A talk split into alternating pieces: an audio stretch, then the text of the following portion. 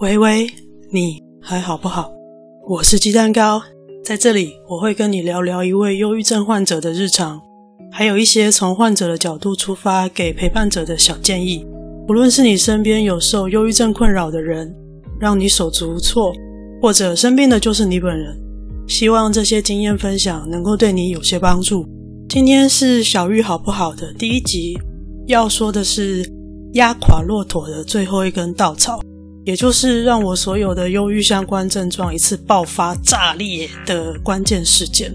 最后一小段时间，我会推荐一本个人很喜欢的绘本，这是我个人心目中二零一九年的年度排行榜冠军。忧郁症是个相当复杂的疾病，目前还没有统一的完整解释病因。像我们知道，感冒是因为感感冒病毒感染引起。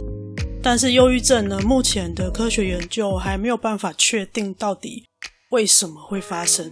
不过我们可以从过往的病例历史的观察，可以归类出几种高风险的因子。那么我是怎么发现自己生病的呢？其实一直到确诊之前，我都完全不知道我生病了。我根本没有想到我会跟小玉扯上关系。我原先的生活是高压又快步调的形态，工作时间很长，常常是平日睡得很少，周末假日也都在追进度。因为我跨领域的关系，所以很多东西需要从头学。我总是觉得自己懂得还太少，所以除了白天的工作之外，常常工作外的时间是会上网查资料啊，然后看很多的教学课程等等。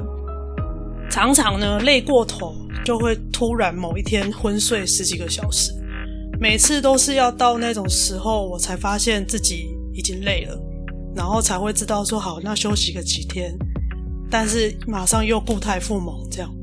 那持续了好几年下来，跌跌撞撞，我一直都是这样子，几次高度疲劳，然后又勉强把它拉回来，后来。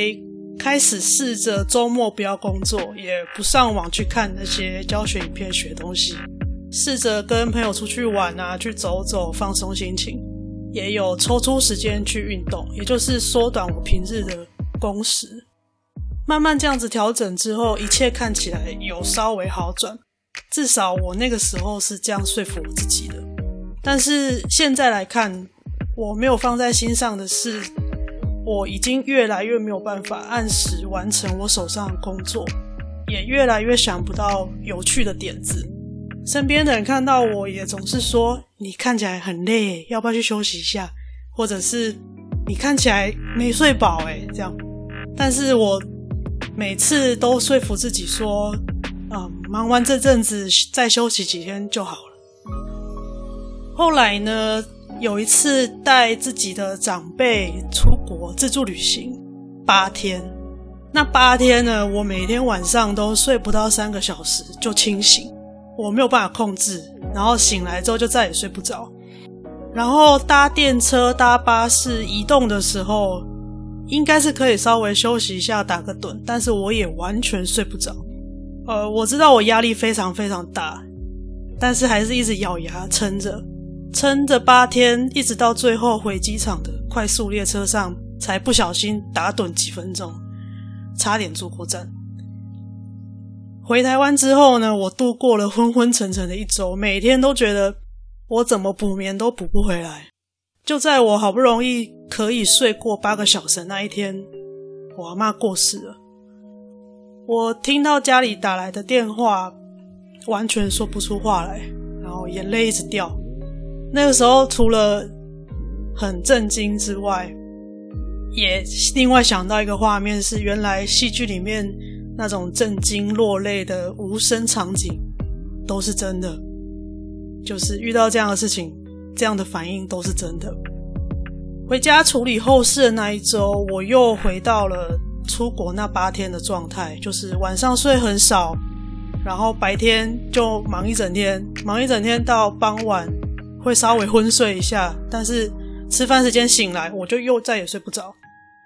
每天都这样子浑浑噩噩，然后一点点小事情我就会非常的烦躁。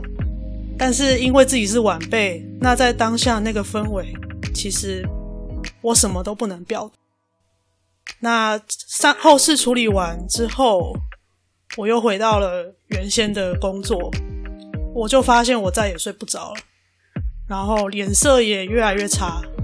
但是我一直以为他是单纯的失眠，应该就是多休息就会好。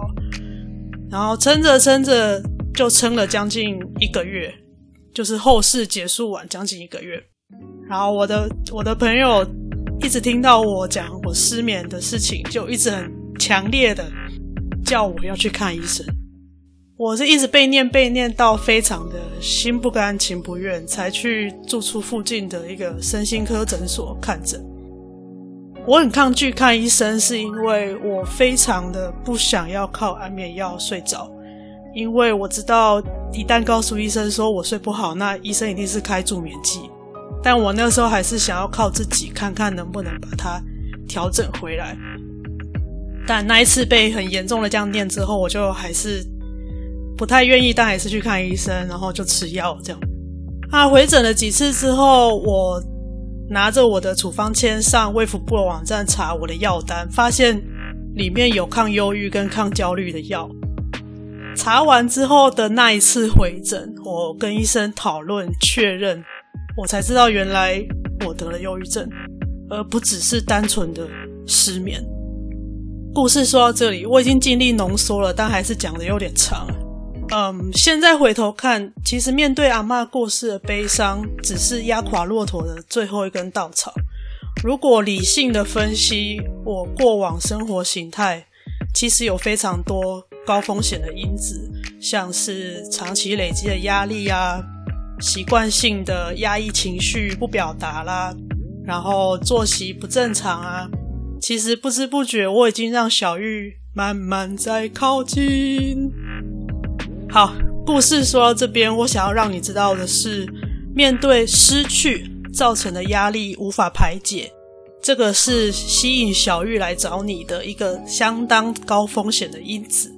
所谓失去的事件呢，可能是亲人过世、离婚、生病、失去健康、失业、搬家、财务危机等等。那我说了，这是其中之一的高风险因子嘛。所以呢，这根稻草还有非常非常多种。那至于还有哪几种，我们可以之后再来聊。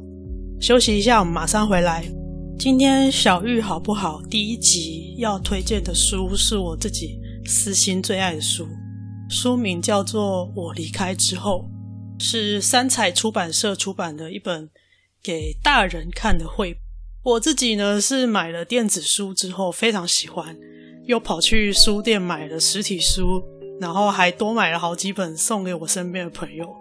这本书的作者是一对美国的母女，女儿 Holly Bateman 绘图，妈妈 Susie Hopkins 我做文字。Holly 在某个失眠的夜晚呢，突然很怕妈妈有一天如果先走一步的话，自己不知道该怎么办。然后那几天，她就一直反复的如妈妈 Susie 写一些人生留言给自己。就是到妈妈先走的那一天，呃，请妈妈告诉她该怎么办。那妈妈 Susie 呢，她是记者出身的，就呃，读不过女儿嘛，就写了写了一些给女儿的厌世指南。这本书我反复读了好几次。那书里面的时间轴呢，一路从妈妈过世写到女儿也变成阿嬷，就是女儿的后半生啦，这样子。文字非常幽默，而且图片也搭配得恰到好处。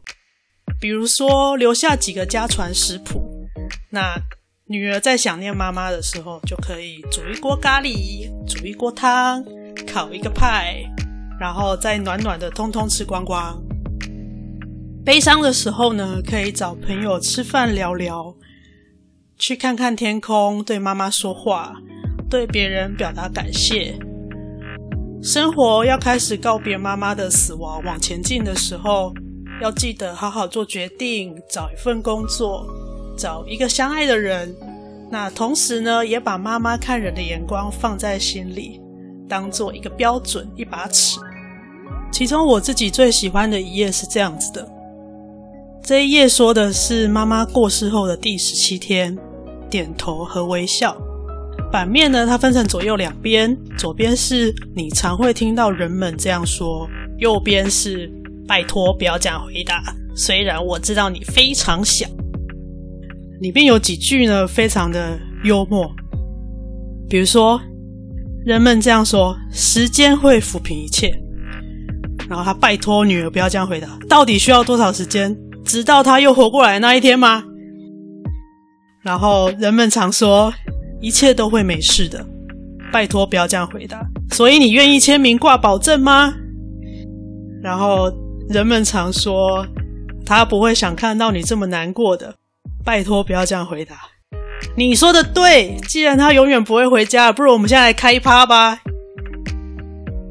呃，我觉得这一页就是他把安慰人的话。还有当事人的情绪有一个很好的疗愈的效果，就是安慰的人其实没有恶意，但是很多时候当事人并不会有因为你的安慰而更好过，就是他的他的情绪并没有呃被接住，所以如果你身边的人遇到了这样子的重大的失落的事件，其实。嗯，不用先急着安慰他，因为安慰这件事情是很多时候是让自己好过一点，而不是让对方那个遇到事情的人好过一点。因为你先安慰了，你就会觉得你好像有做了一点，为对方做了一点什么。但其实往往这样子的安慰很难一下子就让对方能够有呃被疗愈，然后让他好起来。另外，我身边的朋友很多人喜欢的一页是妈妈过世后的第一万四千天，别实现什么遗愿清单。就算完成清单上所有项目，你也只是把自己逼入死角。这么说吧，完成清单就代表你可以去死了吗？你剩下的时间要做什么呢？再列一张愿望清单吗？然后图片上他就画说愿望达成，我现在可以等死了，非常幽默。然后他图片的右边呢还列了一个最好别实现清单，最好到死呢都不要完成下列的任何一项。他列了很多项哦。然后我身边的朋友很有共鸣的是，呃，替烂人工作，或者是和烂人一起工作，然后结交酒肉朋友，浪费生命。将一切视为理所当然。我身边的朋友很多上班族，所以对那个替烂人工作或是和烂人一起工作非常有共鸣。不要再浪费你的人生了。好，这是一本关于告别、关于爱、关于好好过人生的一本相当温馨的绘本，推荐给你。呃，不，不管是电子书或是实体书，我觉得都非常好看。购买链接我会放在 Show Notes 节目笔记。透过这个链接购买，对你没有损失，而我会得到一点点分润，这会帮助我做出更好的 podcast。最后，这个节目有 Facebook 粉丝页、Instagram 跟 Gmail 账号，链接我都会放在下面 Show Notes 节目笔记里面。有任何想法或建议，都可以留言、私讯或寄信给我。不论你在哪一个平台收听，也都欢迎留言打星并分享给你的朋友。今天就先到这里，小玉好不好？我们下次再聊，拜。